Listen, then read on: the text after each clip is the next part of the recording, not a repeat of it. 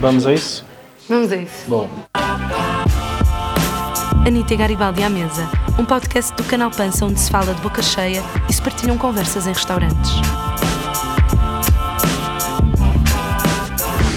Anitta Garibaldi à mesa no Cordaro Pizza e Vino. Estamos na Maia, o que é também parte muito importante da identidade deste restaurante. Não é só a música que estamos a ouvir, é também o facto de ser um restaurante descentralizado, porque para todos os efeitos, eh, a Maia fica, em- embora fique numa zona limítrofe do, limítrofe do Porto, continua a ser uma zona descentralizada, não é? A Maia está na zona limítrofe do Porto. É, um- é uma das, das cidades e dos municípios que está na periferia do Grande Porto. Por isso, em 2022, decidir abrir um restaurante na Maia, embora seja no centro da Maia, não deixa de ser uma decisão até política, não é? Claro que também é uma decisão, eh, também é uma escolha que é uma escolha condicionada.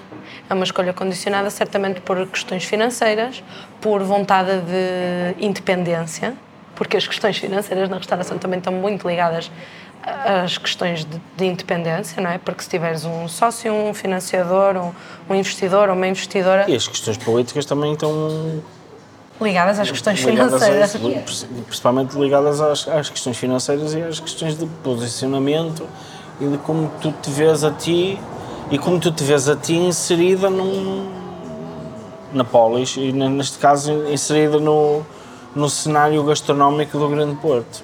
A mim, eh, não me espanta que eles tomem uma que eles tomem esta decisão, que vivam eh, a cozinha e a restauração também de forma política, porque da minha percepção parecem pessoas mu- muito politizadas.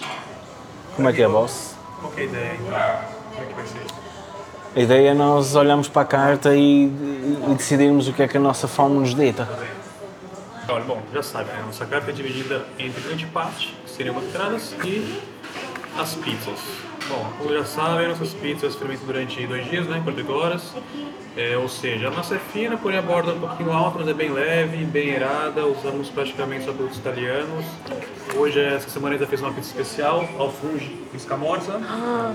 O que é, o que é escamosa? Escamorza? Já me tinhas dito É outra vez. queijo parece um provolone um pouquinho defumado. É uma pizza bianca, não leva, não leva molho de tomate. É, então, vai ao forno com escamorza, queijo mussarela, e depois alecrim e cogumelo Paris e portobello. Ai, parece muito bem. Estou a saber bem, Tá bem? oficialmente. Dê uma olhadinha. Eu tenho aqui também a carta de spritz. O meu preferido É o ou é o... É o Hugo Spritz, lic- eh, licor de flor de sabugueiro, menta, espumante e gasosa. Eu quero um Negroni Sbagliato. É isso. Obrigado. Polpette ao forno, almôndegas com molho de tomate e gratinadas ao, e gratinadas ao forno. Nós já provamos, eu adorei, mas acho que hoje apetece uma coisa mais fresca. Borrata com tomatinhos cherry assados, pesto e lascas de presunto italiano. Mortadela e pistache. Pesto de pistache e lascas de grana padano. Fatias finas de mortadela. É isto que eu quero. Ravioli fritti. Ai, bom bocconcini e alici. Não sei se é assim que se diz. Mas é mozzarella, pérola, anchovas italianas e courgette alla scapese, que é tão bom, marinadas em azeite, alho, limão e hortelã. Bocconcini, a mortadela e a borrata. Licença. O spritz. Negroni espalhado. Baleato. Então, Mortadela e pistácio. ela boa. Já provaram? Já. Já, acho que já provamos todas. Já provamos todas. Burrata e focaccia. Vocês lembram que tem a pizza de burrata, né? Na Sorrentina. Não. Ah. Está penado, burrata e tomatinhos com fi. Nunca provamos esta. Essa nunca provamos. Queres trocar? Podemos, podemos trocar. interessante comer a burrata nessa Boa. pizza. Essa pizza é fixe. Fixe, isso é uma boa E dica. nunca provamos, por isso, E boa agora, dica. na entrada, o que é que, o que, é que queres? Escolhe tu, tu querias o bocconcini. Então vai bocconcini, mortadela. E uma, uma especial. Então, e Sim. especial? É isso.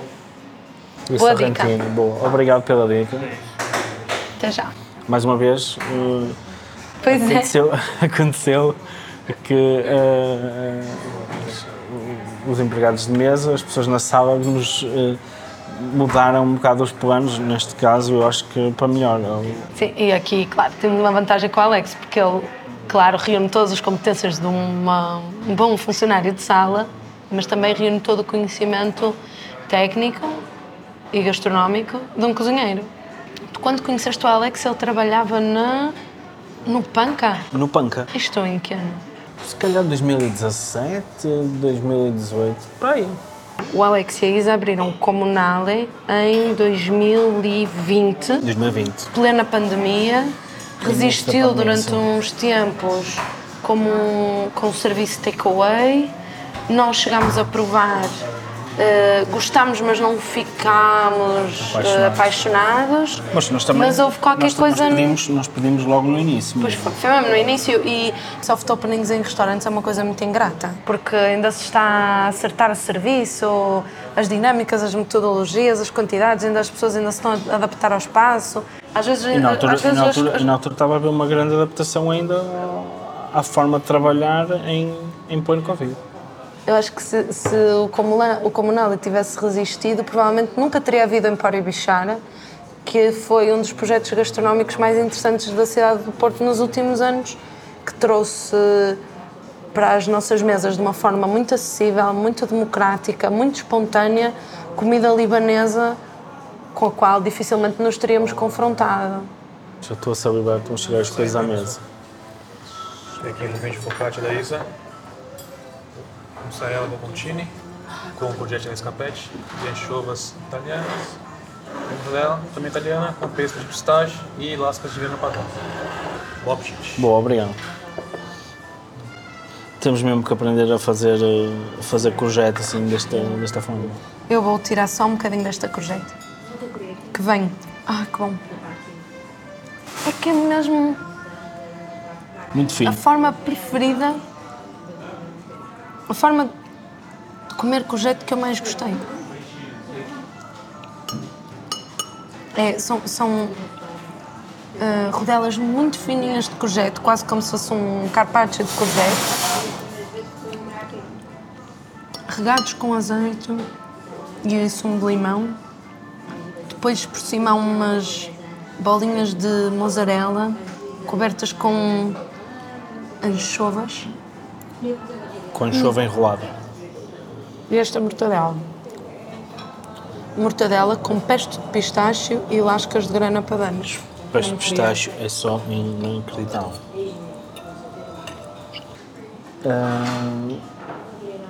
O Alex e a Isa, em vez de continuar com o projeto, eh, com o projeto Empório Bichá. Empório Bichara, decidiram mudar de rumo e eh, criar uma nova, uma, nova, uma nova marca, criar um novo restaurante com o nome da Isa, Cordaro, Isa e Vino. Vocês vão partilhar? Vamos. Posso pôr assim? Podes, podes. Aleatoriamente? Sim. Podes. Perfeito. Socontina e a especial do dia. Que linda. Obrigada. Maravilha. Estou absolutamente a salivar com isto. Bom, você falou que a ideia é quebrar a burrata e espalhar pela pizza. Boa. Boa dica. O que se tem de despretensiosismo é proporcional ao que se tem de profissionalismo, de legitimidade. Acho que é a palavra certa, é mesmo legitimidade. Porque a verdade é que a Isa sabe bem o que está a fazer e, e embora ela faça muitas coisas à sua moda, não é? A sua moda é carregada de história da gastronomia, não é? Sim, é, exatamente. E por isso é que é tão legítimo. Porque, porque essas escolhas são baseadas eh, em, em experiência, em história, em vivências, em estudo e não em. Ei, olha, mano, sabes o que é que ficar mesmo bem aqui? Óleo de trova. Ou então ficar mesmo top. Tenho muita fome. Mais uma vez, Olha, assim, metade, esta- metade mais uma vez aqui, a, mais uma vez aqui a Diana a mostrar a sua capacidade exímia em cortar coisas com um arco de curva. Porque esta pizza está co- cortada como se, né? normalmente Normalizem as fatias de pão tortas. Pronto, e as fatias de pizza que em vez de seguir a linha reta do diâmetro segue um arco. Tu és dos que dobra a pizza pelo meio da fatia, dos que come a pizza direita, dos que segura a pizza pela borda e pela parte do bico, seguir, dos que dobra o bico para trás. Isso depende da própria estrutura da pizza. Neste caso eu segurei, na, dobrei a pizza a meio, não estou a dobrar a ponta para trás porque a ponta está bem segura. Está bem segura. Hoje estou mesmo a sentir, de forma ainda mais clara, que há coisas que realmente precisam de tempo, de experiência, de trabalho e de prática. Esta massa fermenta durante 48 horas, durante dois dias, fica com as bordas bem altas, mas bem fofas, cheias de ar e com a base eh, estaladiça. Disse, isto acontece porque estas pizzas não são cozidas num forno a lenha. Por isso, não é como num forno em Nápoles em que uma pizza fica feita em 90 segundos. Portanto, ela tem uma cor mais uniforme, o interior das bordas mantém-se fofo, mas por fora ganha uma crocância muito fina. É Isso suave. acontece por estar mais tempo no forno a uma, uma temperatura mais baixa. É o único sítio onde eu consigo comer uma pizza inteira deste tamanho e não sentir que tenho uma pedra a fermentar no estômago a seguir.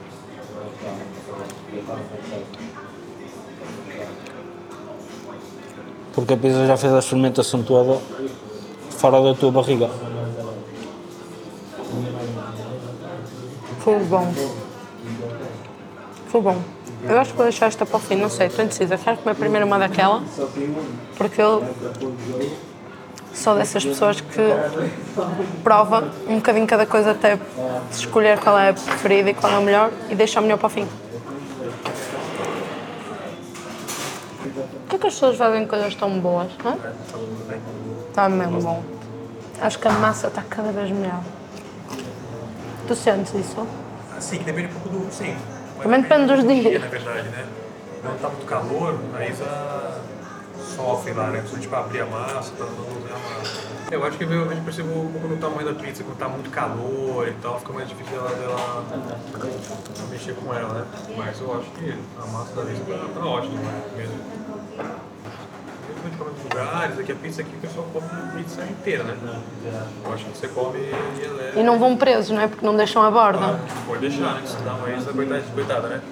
Dois dias pra fazer Depois isso. vêm as deusas da gastronomia levá-la. Dois dias pela massa pra não a borda. Uma, uma coisa também que eu me apercebi, que não, não, não tinha pensado nisto senão agora, desta percepção de que vocês são mesmo acarinhados pela comunidade, porque eu vejo muitos chefes e muitas pessoas eh, eh, do universo e do meio gastronómico da cozinha eh, do Porto e destas zonas limítrofes a virem aqui, a partilharem com orgulho e a apoiarem. Isso é uma cena mesmo fixe. É, eu acho, assim, eu acho que a gente construiu isso durante esses dois anos, né? Comunari, Guapichara. E mesmo antes tu, por, por causa da tua ligação, da tua ligação às, às pessoas, não é? E Chico e Cadabasco, né? Até porque eu com o Camilo e o Rui, são duas pessoas que conhecem muita gente também, né? Então acho que por tabela já acabei conhecendo muita gente. E acho que o facto de vocês, eu sempre vi muito isto em vocês, né? de aproveitarem as vossas folgas, que são momentos tão eh, preciosos na vida de um restaurateur, não é? E irem, fazerem questão de irem conhecer outros restaurantes, de visitarem outros colegas, de irem jantar fora a outros sítios, acho que também, de alguma forma, isso pode alimentar também essa É isso que cria, é isso que cria o sentido de comunidade, acho É, eu. também acho que, né, apoiar? Eu acho que tem muita coisa boa aí e gente que, assim, se é bom e a gente, a gente maneira, a gente ficha, tem que, tem que ir lá, sabe? Obrigada por terem estado desse lado e obrigada à Macro por nos ajudar a trazer este programa até vocês. Para mais conteúdos, subscrevam também o canal Pança no YouTube e sigam-nos nas redes sociais para estarem a par de todas as nossas aventuras gastronómicas.